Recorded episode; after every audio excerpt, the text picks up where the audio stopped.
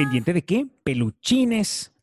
Bienvenidos al episodio número 42 de Para que Porfa que comienza así. The Market Express. Tú eliges el mercado y nosotros lo hacemos llegar a tu casa en Venezuela. Sanita. Ama lo natural. La Casa de las Galateas. Armonizamos tus espacios. Rey Beauty Art. Simplemente adictivo. Mis dos tierras. Comida venezolana en México. Sí, peluchines, bienvenidos a este episodio número 42. Ya casi nos estamos acercando a mi edad. A los 43 años. Yo no sé eh, en qué fecha estén viendo ustedes este episodio. Igualmente, gracias por estar acá.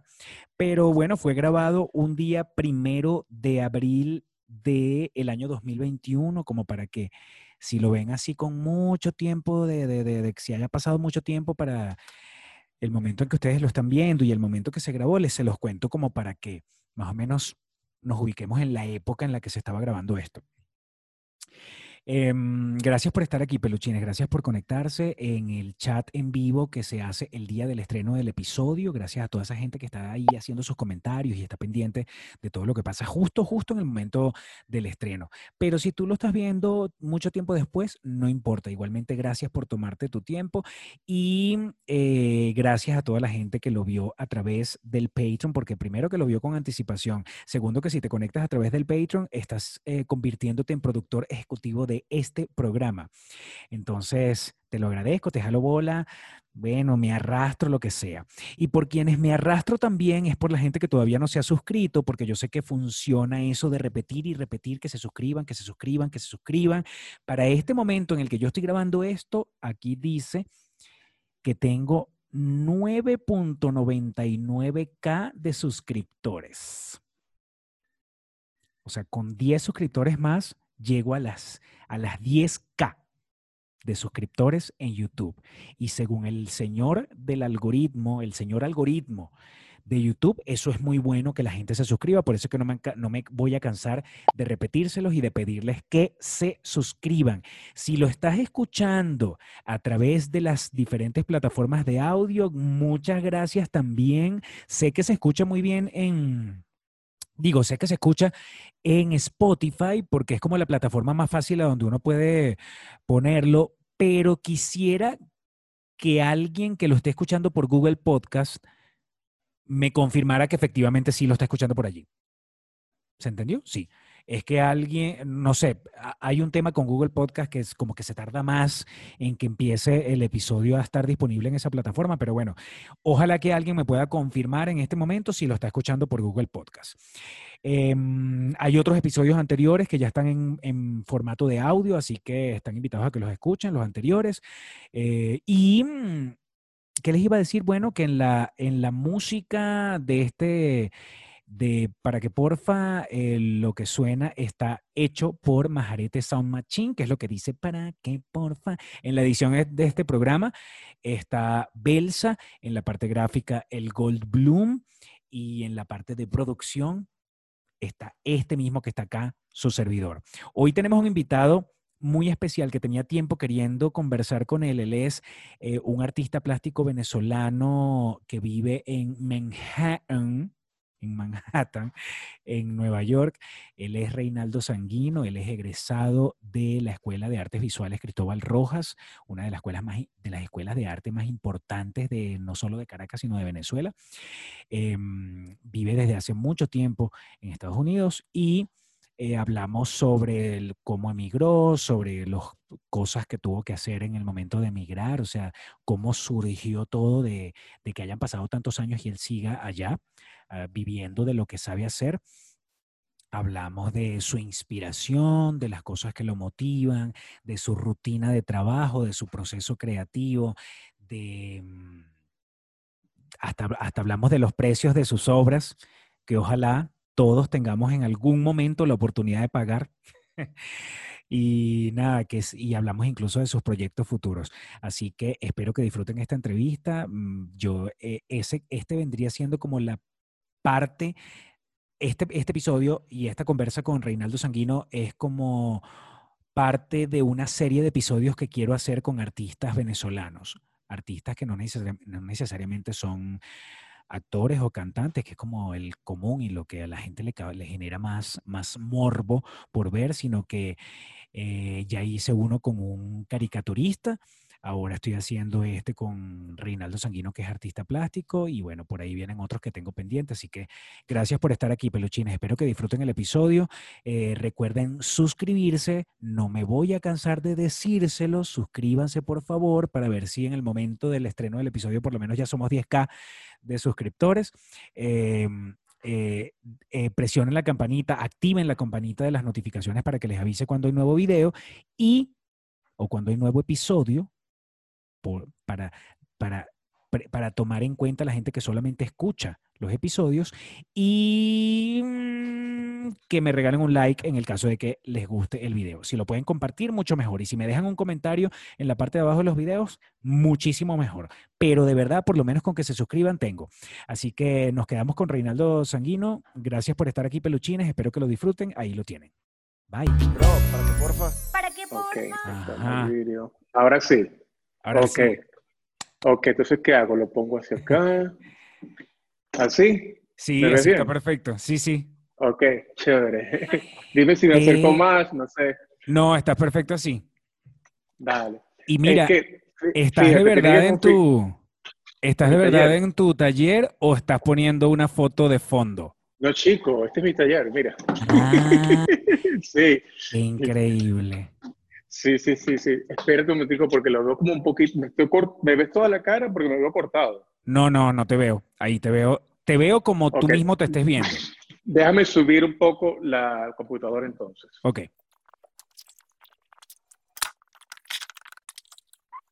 Bueno, ahí estamos un poquito mejor, ¿no? No, está perfecto, sí, perfecto. Ah, chévere. Bueno, tú, bueno, para que veas que no te estaba metiendo coba cuando te dije que jamás había hecho esto tuve que configurar todos los settings y toda la computadora porque no tenía ni idea de cómo hacerlo. O sea, es lo único que no aprendí durante la pandemia. Hacer Coño.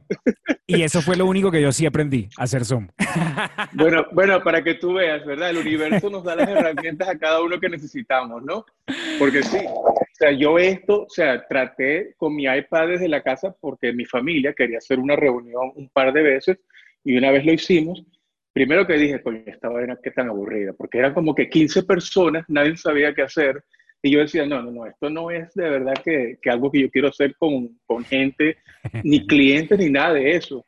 Cuando comenzó todo esto de locura de la pandemia, mi galería me dice, mira, vamos a tener que de alguna manera todavía hacer visitas del taller, ya será por FaceTime o algo así. Y yo, bueno, intentaré. Intenté un par de veces y dije, no, esto no, esto no es para mí. O sea, esto de estar con la cámara ahí como tratando de buscar un ángulo que te veas bien y todo esto, una locura. Pero bueno, si supieras que eso que, eso que estás diciendo eh, ha sido un fenómeno en, lo de la, en el tema de la, desde que empezó la pandemia, porque entonces la gente por la, por la necesidad de estar conectada por video, empezó como a sufrir de una incomodidad con respecto a su imagen para poder verse bien en los oh. videos, en los teletrabajos y todo eso. Y bueno, eso generó una cosa, eso, eso generó una cosa que es que lo hice, lo hablé en el, en el episodio pasado, que se llama disforia de snap.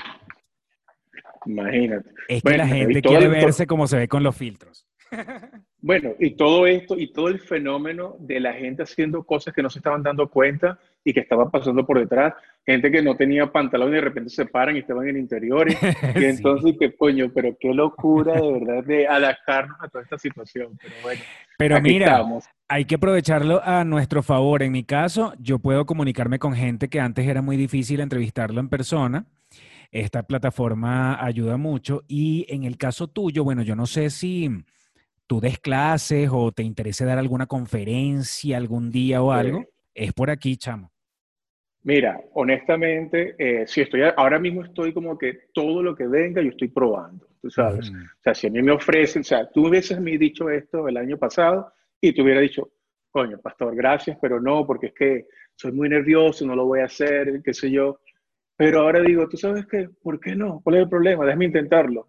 Sí, eh, eh, eh, esta pandemia, dentro de todo, adelantó un montón de cosas que nosotros hubiésemos, nos hubiésemos tardado mucho más en intentar. Sí, ¿Sabes esto de hacer, hacer una cosa por, por una teleconferencia y eso? Eso era algo que uno lo veía lejano, así como que, wow, mira, la gente se conecta y trabaja desde, desde su casa y tal. Ahora no, ahora es como lo más Bueno, y por lo menos, o sea, en tu área estás más acostumbrado con todo lo del medio, con las redes, todo ese tipo de cosas, pero mi trabajo, o sea, yo soy, o sea, yo me meto aquí en el taller y soy yo trabajando aquí solo prácticamente la mayoría del tiempo. Cuando me tomo una foto, cuando pongo un video, ni estoy viendo, yo pongo esa vaina ahí a grabar y el que me guste lo pongo y lo subo y ya. ¿Entiendes? Pero yo no soy de interactuar, no me gusta como que hacer lives, eh, muy poco de responder mensajes, como esa parte como que estar tan, tan de lleno con las redes, no es algo de lo que estaba acostumbrado pero me tocó este año como que hacer cosas y dije, bueno, hay que, si esto es lo que el universo nos está diciendo, hay que hacerlo. Claro. Y, y, sobre todo en tu caso que, bueno, tú seguramente tendrás un dealer que, que te, que te meten en, los catálogos, en, en las exposiciones, todo eso. Entonces, pero, pero igual hay, hay una, es una herramienta lo de las redes sociales para poder seguir vendiendo. De repente tú tienes un dealer que te ayuda. Definitivamente. las redes sociales funcionan. Sí. Mira, gracias a Dios, porque o sea, o sea, ese tipo de talento no lo tengo. O sea, yo no puedo vender nada si mi vida dependiera de eso. Yo soy malísimo en eso de, sabes que ser un, un art dealer, tú tienes que tener como esa, ese don de explicarle, no solo explicarle a la gente lo que es el trabajo, pero convencerlos de que está bien de que ellos inviertan esa cantidad de dinero en esa pieza. Yo soy el que les explico a las personas, les puedo hablar del proceso, de lo que quería hacer con la pieza, pero ya cuando llega esa parte que tú sabes que ellos lo que quieren es que tú los agarres por la mano y te les diga, sí, sí, está bien, cómprala, que, que, que te va a gustar, que la vas a disfrutar. Yo digo, no era de empujar a la gente, entonces tampoco sirvo para vender vainas, especialmente si es mi trabajo. Si el trabajo de otra persona, tal vez. Pero mi propio trabajo, yo no soy como que, como dicen el, ese dicho en inglés, de tocar mi trompeta yo mismo, ¿entiendes? no me gusta, sí. Y entonces, no, tengo un dealer, soy muy afortunado, he trabajado muy duro para eso y la verdad es que súper contento porque son unas personas que son bien profesionales, tienen un suceso increíble y aman mi trabajo, tenemos una gran relación y bueno, en, ese, en esa parte no me puedo quejar, la verdad que estoy súper bien.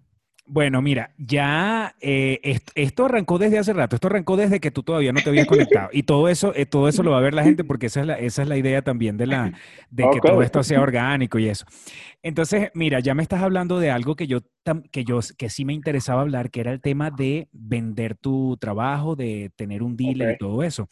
Este, yo, yo sé que existe eso eh, desde siempre, ¿no? Pero en el caso tuyo para lograr conectar con un dealer? ¿Cómo fue el proceso? Y, y, también explícale a la gente exactamente qué es lo que hace el dealer. Bueno, mira, para darte un poquito de background, para que entiendas que realmente no es una cosa que es fácil. Tengo ya, ¿cuánto? 28 años haciendo cerámica. 28 años desde que saliste de la Cristóbal Rojas.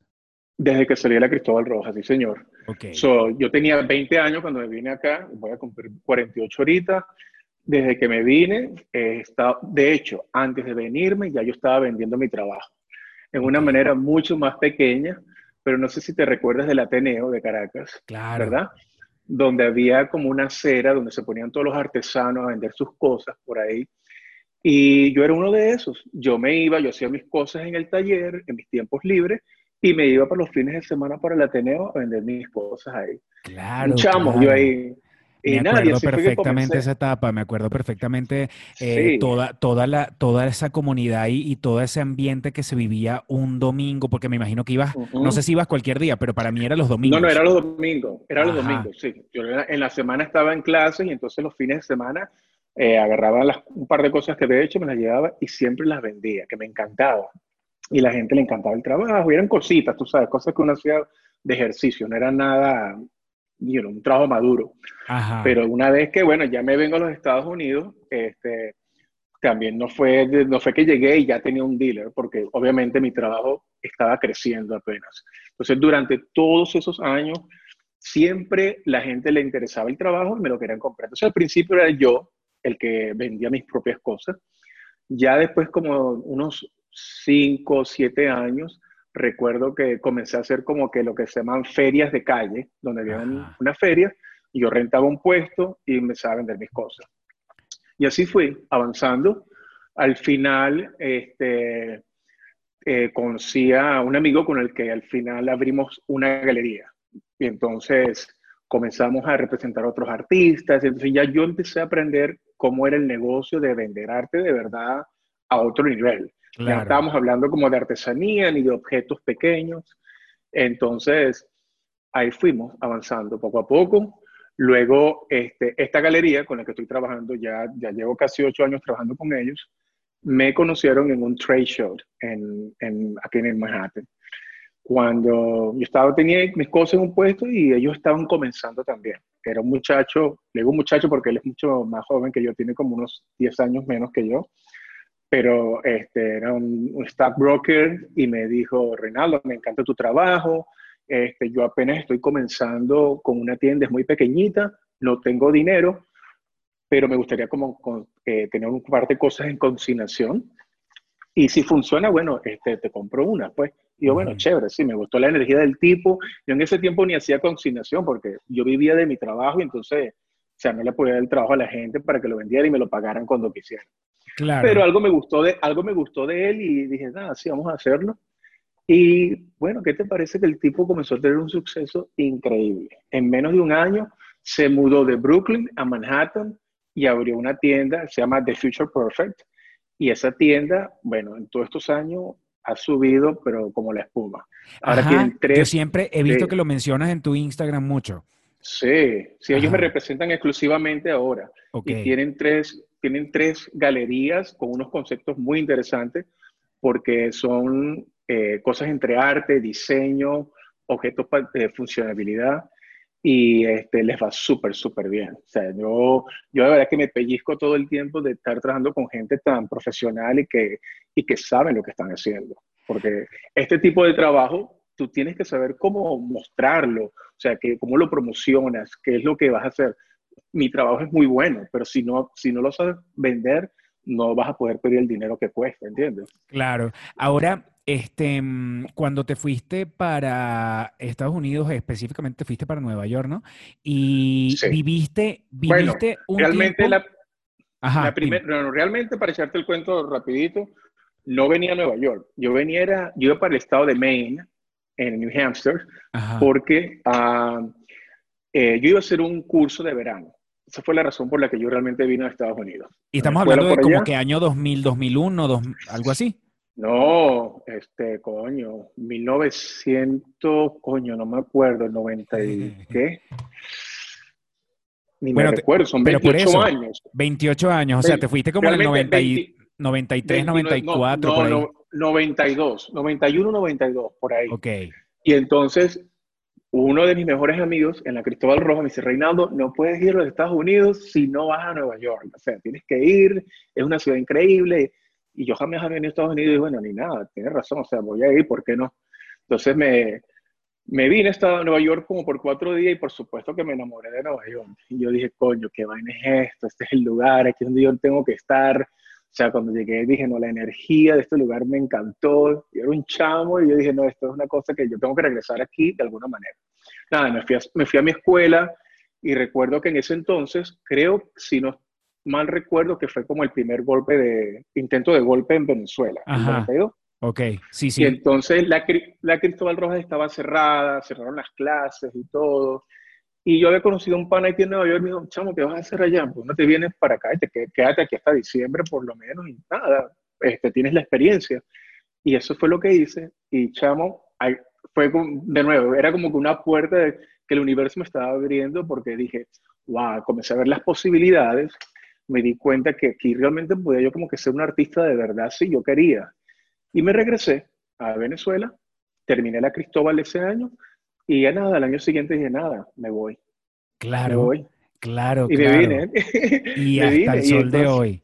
Y hasta el sol de hoy, sí, así es. Claro, te deben haber pasado un montón de cosas en estos veintipico de años, pero eh, qué, increíble que era otra época. Entonces, eh, sabes que mucha gente después, como de, digamos, del 2000 para acá, la gente se fue de Venezuela sin terminar carrera, sin terminar nada y se quedó en los países donde, a donde llegó. Sí. Tú tuviste la chance de regresar, terminar y volver.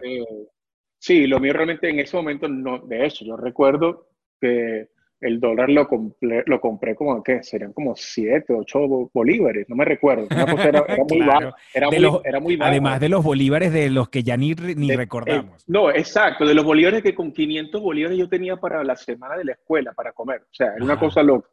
Pero eh, no, yo entonces no me vine por las razones que la gente tuvo que emigrar eh, después, que lo, no quiero ni imaginarme, o sea, o sea, si yo me vine queriendo y la pasé con la de Caín, para serte honesto, o sea, yo llegué y no fue fácil. Primero el idioma. O sea, yo, tenía 20 años, era un chavo, pero igualito no era un niño. Entonces, se me hizo difícil al principio, o sea, aprender el idioma. Eh, trabajar realmente por primera vez en mi vida. O sea, yo llegué y nada, fue los seis meses que había pasado aquí el año anterior. O sea, estuve con amigos y todo chévere, eran vacaciones realmente pero cuando me vine me tocó trabajar. Entonces, mi primer trabajo, tuve, tuve que trabajar en un restaurante que me tocaba trabajar como de busboy y mi turno era de 9 de la noche a 8 de la mañana.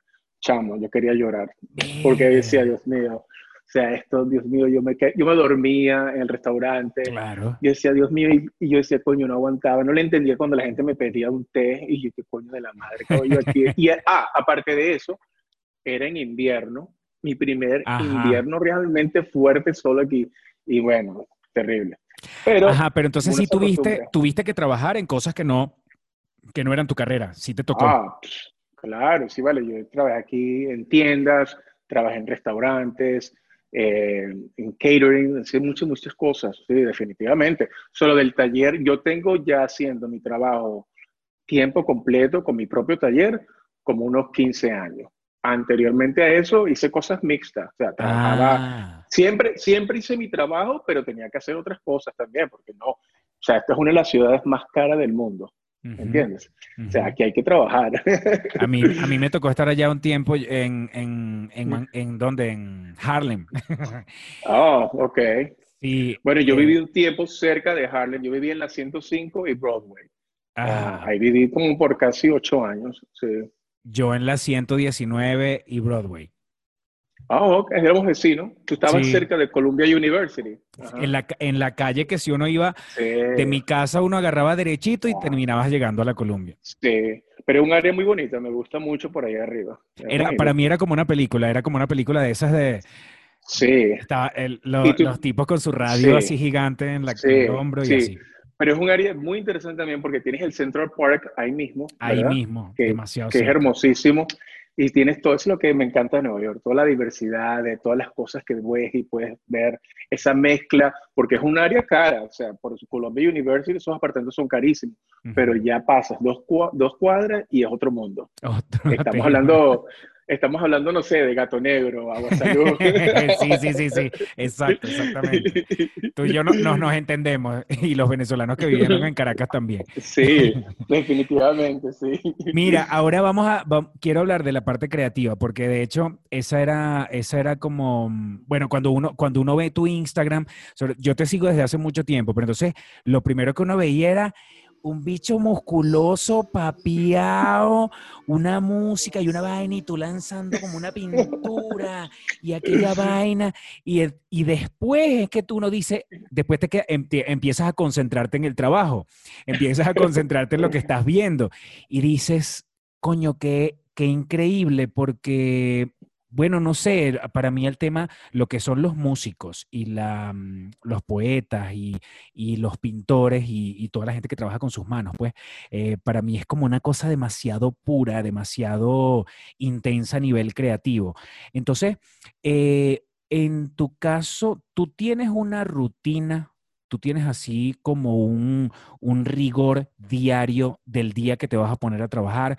Cosas como, por ejemplo, te paras a cierta hora, eh, haces ciertas cosas primero y luego, o sea, ¿cuál es el paso no sé si tienes una rutina de diaria del día del día de trabajo.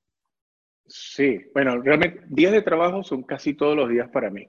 Yo trato de tomarme por lo menos un día libre a la semana, eh, y o si no, por lo menos en las tardes me voy temprano o algo así. Trato de descansar fuera del taller, porque no me molesta estar aquí. Yo estoy aquí todos los días y me encanta. Siempre hay algo que hacer, pero sí tengo rutina. Por ejemplo, yo me levanto, esta es mi rutina diaria me levanto o me levantan mis gatas, realmente esa es la verdad.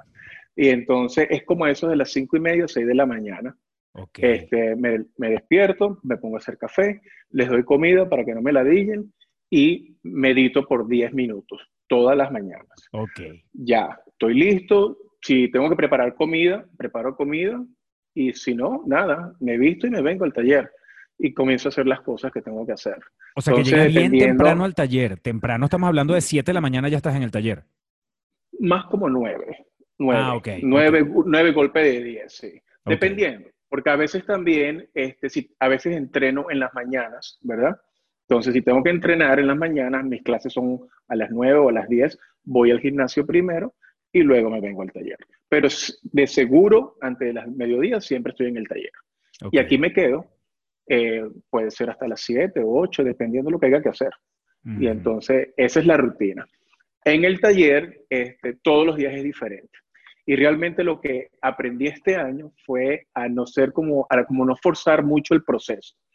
Antes, como me estaba yendo tan bien en lo que estaba haciendo, este, estaba feliz porque mi trabajo es un trabajo orgánico, es un trabajo de, con intuición, yo no tengo una vaina conceptual, no estoy como que, no es como tan rígido en lo que el trabajo, en lo que hago en el trabajo. Pero la producción sí la estaba como que empujando porque quería hacer más y quería hacer más cosas más rápido.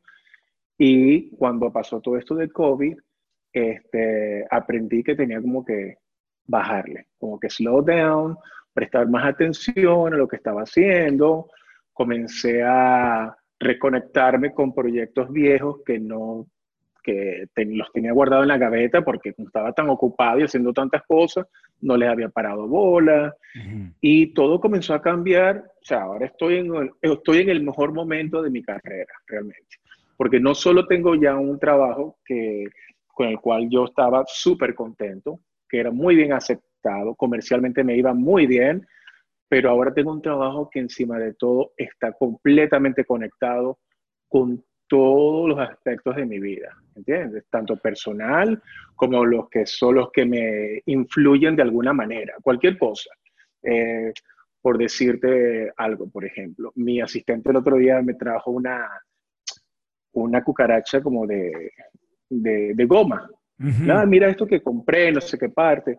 Y yo estaba pensando que quería hacer como unos insectos hace tiempo. Y dije, coño, mira, es que todo me está cayendo como que, ¿entiendes? Dije, nada, esto es, vamos, ordéname un montón de esto porque los vamos a hacer y vamos a comenzar a hacer la serie que la tenía pensada hace tiempo. ¿Y vientos historias que ya te llegaron o están a punto de llegar? Ya llegaron y ya los vamos a hacer, ¿entiendes? Entonces todo ahora está funcionando mucho más orgánico, está fluyendo más fácil le estoy dando tiempo al trabajo que jamás le había dado y, me, y veo el cambio. Veo como que voy, esto es un nivel que ahora que yo ni yo mismo lo reconozco.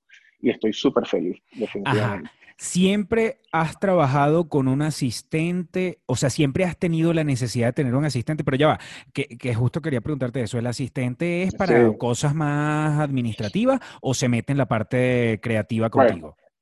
te explico. Tengo dos asistentes. Entonces, Angélica es un, mi asistente, la conozco ya, Angélica la conozco por lo menos de 10 o 12 años. Era una chama que estaba en el college cuando teníamos la galería y nada, vino a hacer como un internship y entonces me cayó bien, pero no tiene habilidades manuales para nada.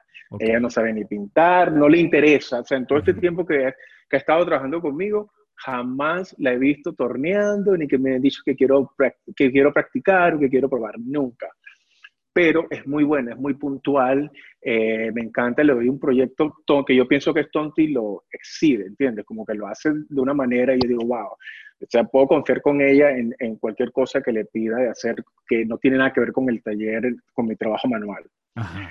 Y eh, el otro asistente lo conocí por cosas de la vida, yo tenía que pintar mi taller y busqué a alguien para que viniera a pintar el taller y cuando estaba ahí me dice, conchale, qué interesante lo que estás haciendo, me gusta y todo lo demás, me gustaría aprender. Y yo, coño, volteé los ojos y dije, no, chamo, lo siento mucho, pero ya yo he pasado por esto porque era verdad, o sea, yo había tratado en un pasado de tener asistentes y entonces una vez que les comenzaban a, enseñar, eh, aprendían y cuando ya estaban aprendiendo se iban o realmente no tenían como un interés o no teníamos química.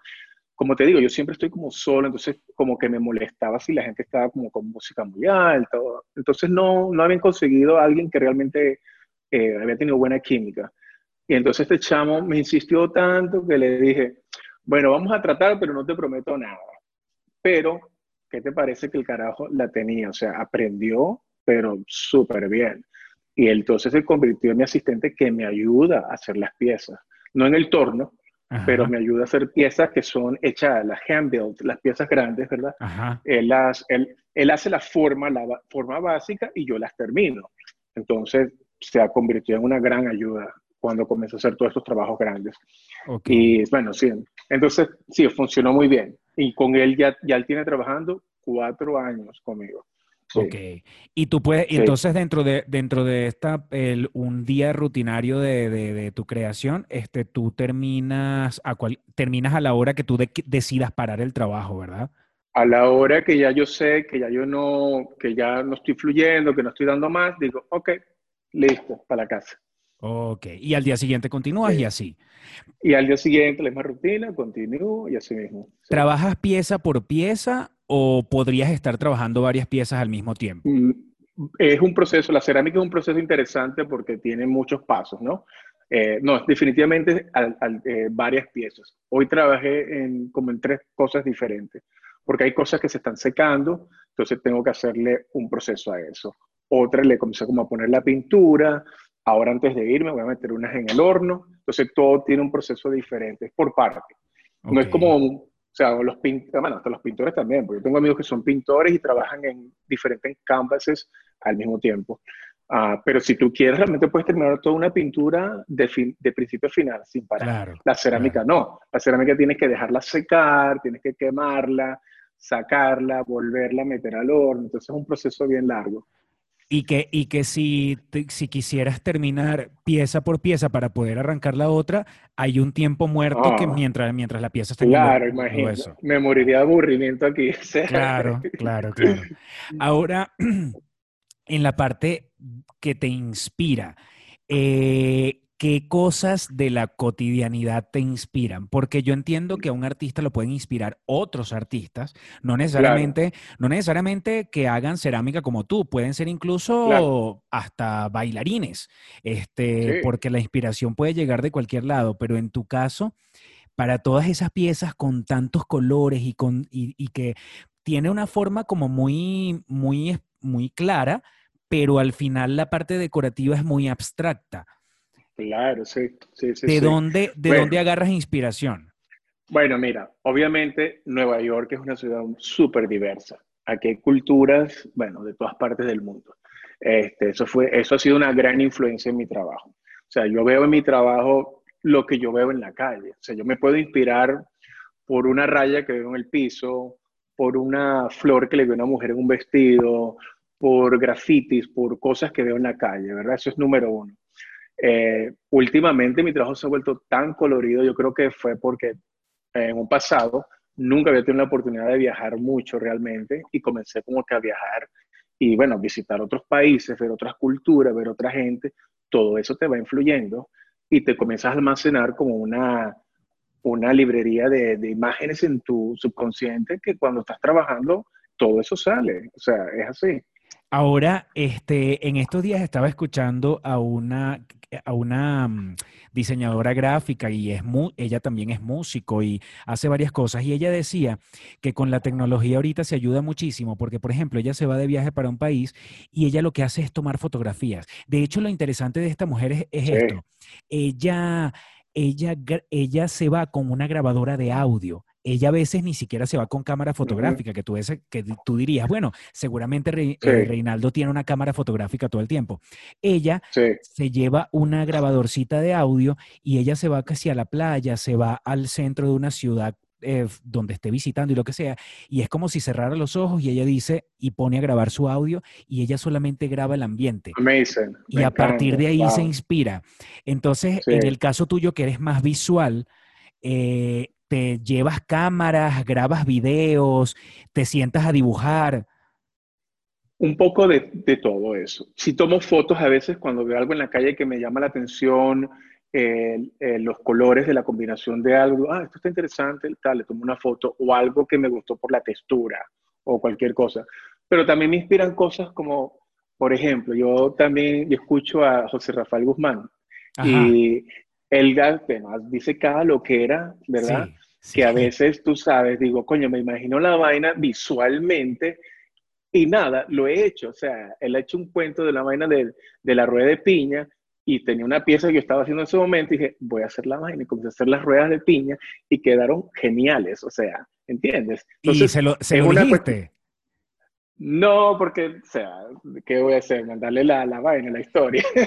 Eh, tú no sabes, tú no sabes lo, lo, cómo se emocionaría José Rafael si él supiera que, que por una palabra que dijo o lo que sea, tú hiciste una obra comiquísimo la si me pasas esa foto, se la hago llegar. Coño, ya ese es un, ese es un gran, es un buen problema, pero es un gran problema que tengo también. que yo tengo el trabajo, lo hago, pero se va. O sea, no, aquí no están las cosas en el taller. ¿Entiendes? Eso no sé, ya no sé dónde está. Bueno, bueno. Pero, pero entiendes, entonces yo me, me, he dejado influenciar mucho en estos años, eh, dos, tres años, por todo lo que se me atraviesa sin, sin cuestionarlo, tú sabes. Si algo me llama la atención, le busco cuál es la parte visual, cómo lo puedo incorporar en mi trabajo. Y ahí se mezcla. Y ahí es donde está esa mezcla interesante de colores, texturas, gestos, en las piezas mismas, te das cuenta que son piezas que son orgánicas, pero que tienen formas diferentes cada una, las tallos, o sea, ahí hay de todo. ¿entiendes? Y es por todo lo que, todo el, ambiente con el que, vivo, pues. Hay, hay, una cosa que me llama la atención y es la música que usas mientras trabajas, porque eh, los videos que haces no, no son con música que le montas después, sino que es la música que estás escuchando ahí en el, en el taller. Sí, oh, claro, sí. He escuchado que sí, eh, Mecano. sí. He escuchado Rosalía. alma llanera, reggaetón, mecano, merengue, bachata. Yo soy bien divertido, es que estoy súper diverso con todo realmente. Este, me da risa porque tú sabes, últimamente dando en una de rock, yo creo que tengo nostalgia a mis, a mis años de juventud, que si soy de estéreo, enanitos verdes, toda esta gente. Y entonces, nada, again, tú sabes. todo, eso debe, todo eso debe funcionar, porque es que es lo que te digo es lo que estás escuchando en vivo, es, sonido directo de, lo que se está escuchando en el taller en ese momento. Sí, y como paso muchas horas en el taller, tengo espacio donde estoy completamente callado. Apago todo y nada, no hago nada. Tengo espacio donde estoy viendo podcasts ustedes, ¿no? Tengo espacio donde pongo un poco de música. Bien, entonces varío todo también. Sí. Claro. Y, y no has intentado que si con el cine o el teatro allá. Yo creo que la, cultura teatral es tan gigantesca. Yo me, arruiné, yo me arruiné en las primeras tres semanas que estuve allá. Llegó un punto en el que ah. dije, ya no, ya me quedé sin plata porque yo creo que yo fui al teatro por lo menos dos veces, tres veces a la semana. Fíjate que no, pastor, yo creo que yo he ido, pues me da como pena decirlo, pero máximo como unas ocho obras en Broadway, máxima. Y a lo mejor estoy exagerando. no mames. Beso de la Mujer Araña. Mira, una, mira esta vaina. Beso de la Mujer Araña. The Lion King. Uh, Guys and Doll. Uh, Sesame Street. Uh, vainas, tú sabes, no muy, no, no, realmente no soy como una persona como del teatro, así como que tan grande. Pero, pero bueno, eh, ¿el cine te inspira en algo? Sí, este, también, ¿no? Es que paso la mayor parte del tiempo en mi trabajo, de verdad, como que no, you know, eh, eh, es lo que hago. Pero sí veo vainas, veo cosas en Netflix, veo cosas en online, pero... Bueno, pero, pero igual, siempre estás, siempre estás llenando tu cabeza de imágenes y de información que si eres observador te funciona. Sí, sí, definitivamente. A veces, a veces veo algo en una película, qué sé yo, una imagen de, de, una, de un objeto, digo, ah, le tomo un shot, tú sabes, ah, ok, esto déjame ver cómo lo hago. Y lo mezclo ahí.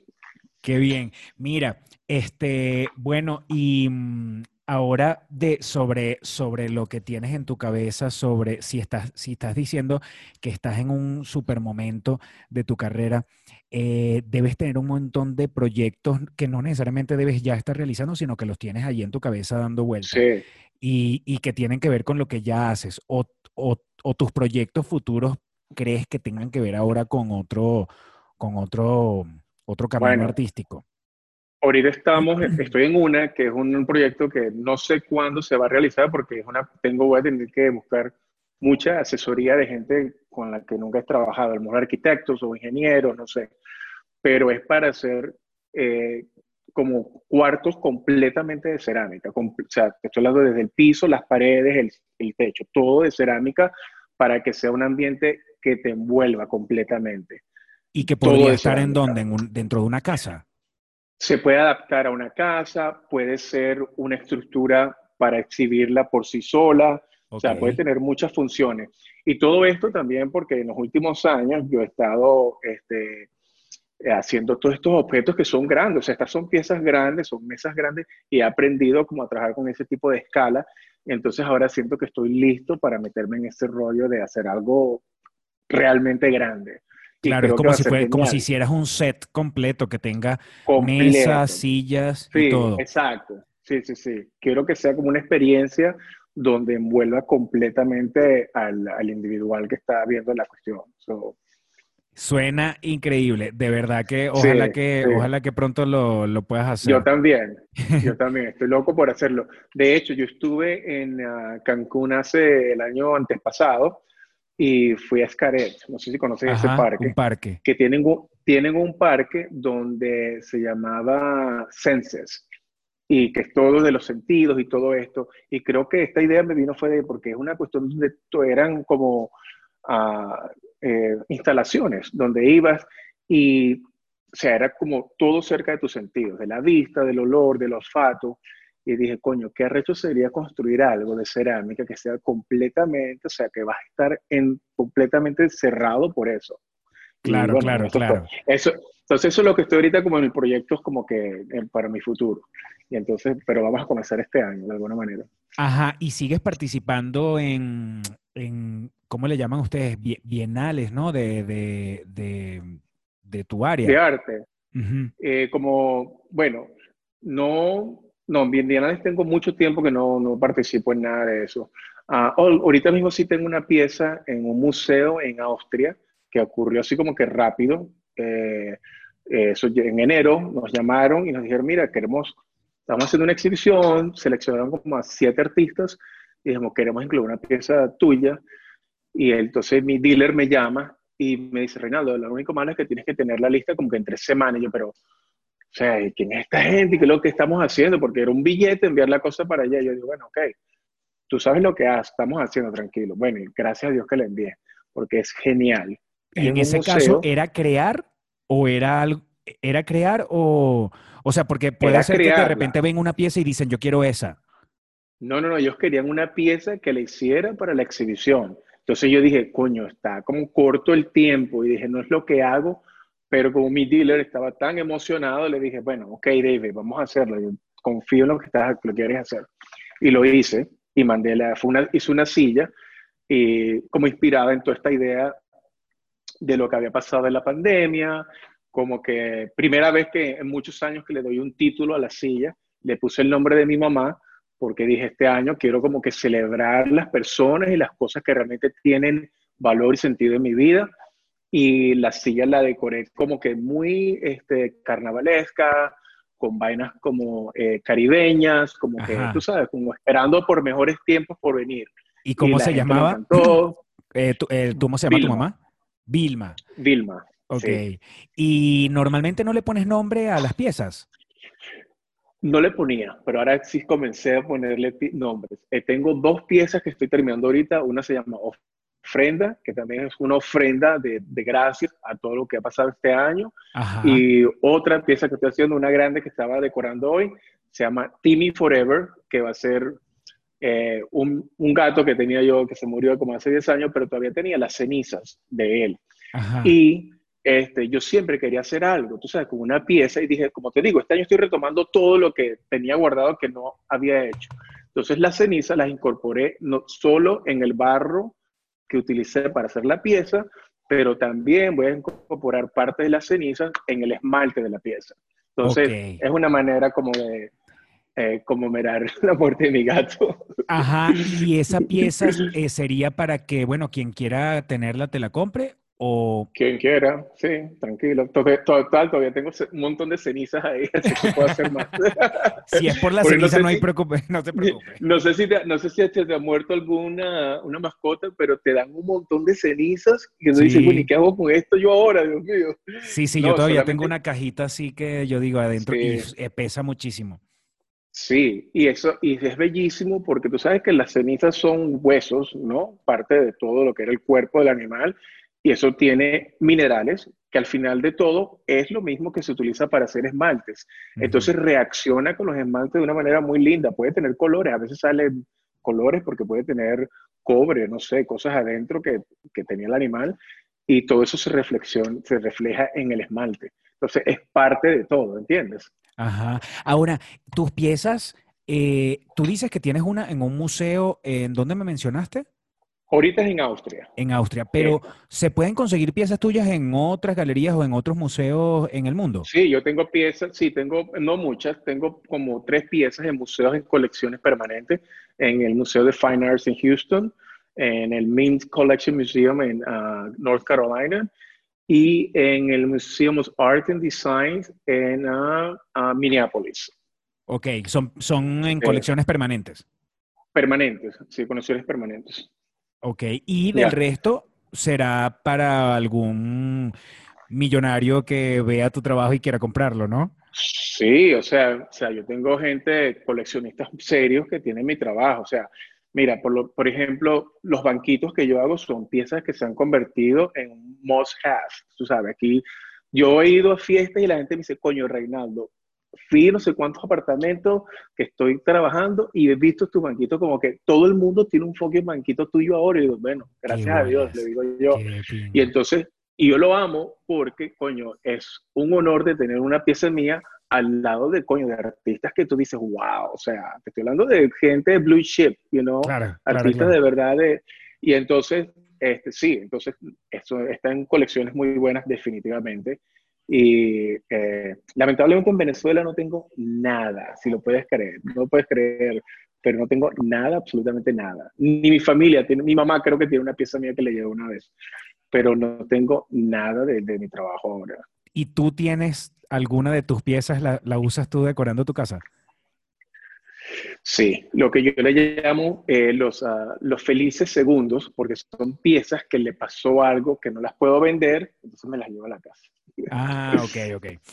Ajá, y bueno, no, yo, porque son, tan caras que, son tan caras que yo ni siquiera puedo comprar mi propio trabajo, que es una locura. Y justamente no, hablar de eso, porque yo dije lo de millonarios echando broma, pero, pero bueno, yo no sé si una una persona como yo, pues normal, podría tener, podría adquirir una pieza como la tuya. Claro. Un banquito, una cosa. De repente, no, la pintas demasiado, le falta el esmalte, no, me, la deja por la mitad. Pongo el asistente a hacerlo. Exacto. Eso estuvo realizado en el taller de, Reinaldo. Mira, de hecho lo quiero hacer algo porque la verdad que, coño, a mí me, o sea, yo me siento tan halagado, a mí me escribe gente que me dice, coño, Reinaldo, me gusta tu trabajo, pero de verdad que está fuera de mis capacidades, pero, este, no sé, o gente peor que me ha dicho, Reinaldo, estoy ahorrando para comprarme una de tus piezas y me dice, mira, por fin, ya tengo el dinero, la voy a comprar. Y a veces, coño, me halaga, pero también me parte el corazón, porque digo, coño, qué, qué recho que que, ¿sabes? Que, ha llegado un momento en que no se puede, que no todo el mundo la puede comprar. Ajá, pero dame una, dame una, o sea, debe haber muchos precios, no sé, pero dame una idea de lo mínimo que podría tener alguien para tener una de tus piezas. No hablo de los banquitos, hablo de repente de un... De una base. bueno, mira, las bases, lo más barata comienza a mil dólares y va para arriba después. Ok. Bueno, Reinaldo, vamos bien. Sí, sí, sí, sí, sí, vamos bien, realmente no me, no me, puedo quejar, o sea, soy muy bendecido y afortunado, como dicen por ahí. Solo Dios puede juzgarte, ese es el precio, tú no puedes hacer nada con eso. Sí, eh, mira, yo no tengo nada que hacer, de hecho, no, yo me siento de ver, eh, todo eso lo hace mi galería, ellos vienen y me dicen, de hecho, yo mantuve una pieza hace dos días en Reinaldo, a nadie le dice que esa pieza está disponible vamos a hablar porque vienen la semana que viene porque quieren hablar de precios nuevos. Y yo, ok, yo no lo cuestiono, hagan lo que tengan que hacer. Ahora, eso, eso debe ser interesante. Por ejemplo, tú antes, el mismo banquito que estás, que tú, que vende tu dealer ahora, tú en el momento que ya tuviste, bueno, le fijaron ese precio, ¿te asombraste del precio que fijaron aquella vez? ¿Te, te, tú, tú, tú jamás pensaste que podías vender una pieza así en ese precio? Porque yo quiero que esa es una habilidad te, que tiene... Te cortaste un pelo, no te entendí. O sea. Ajá, que te pregunto, en el primer momento en que tuviste que tu dealer o quien sea que te haga los negocios le puso precio a una de tus piezas, ¿cuál fue tu reacción? Porque yo digo, eso para cualquier artista debe ser algo novedoso que tú, el artista puede decir, mira, yo hice esta pieza y eh, yo lo vendería en 100 dólares. Y viene tu dealer y que no, bueno, vamos a pedir por esa 2.500 dólares. Es como... Totalmente. Es que así fue que ocurrió. Mira, para echarte, bueno, es una, mira, ellos, ¿te acuerdas que te conté que los conocí en un trade show, verdad? En ese trade show que yo estaba haciendo, un trade show, no sé si sabes lo que es, pero es un, un evento donde son ventas al por mayor. Entonces, un, yo, tú, tú alquilas un espacio, tú montas tu tarantín con todas las piezas y qué sé yo, y viene gente, a este eh, show en particular, venía gente de todas partes de los Estados Unidos e internacional. Entonces, un show muy bueno. Entonces, ah, venía la gente y te, te, ponía órdenes, ¿verdad? Oh, yo quiero dos de esa, una de esta, voy a hacer esta con otro color y qué sé yo. Mi primer trade show, yo entré por una, una cancelación de una persona, entonces fue como que así como que a último momento. Y recuerdo que yo no tenía nada listo para el show en sí, pues entonces lo que hice fue que le pedí piezas prestadas a amigos y gente que me había comprado el traje, mira, préstame esta pieza porque la voy a llevar a un show que, ah, que es primera vez que lo hago. Súper emocionado. Eh, pagamos como 3 mil o 4 mil dólares para, por el espacio, ¿verdad? Que era por cinco días. Yo cagadísimo porque imagínate, yo tuve que pedir el dinero prestado y que si yo no vendo nada, ¿cómo hago yo? Y entonces nada, pero nada, me metí en el rollo y fui. Bueno, pastor, me fue increíble. Yo vendí como 15 mil dólares y yo juraba que no joda. Yo dije, no, listo, esto, esto, esto es, ya yo, esto es un sueldazo para mí, qué sé yo. Yo estaba súper contento. Bueno, cuando regreso al taller, me doy cuenta del gran error que había cometido.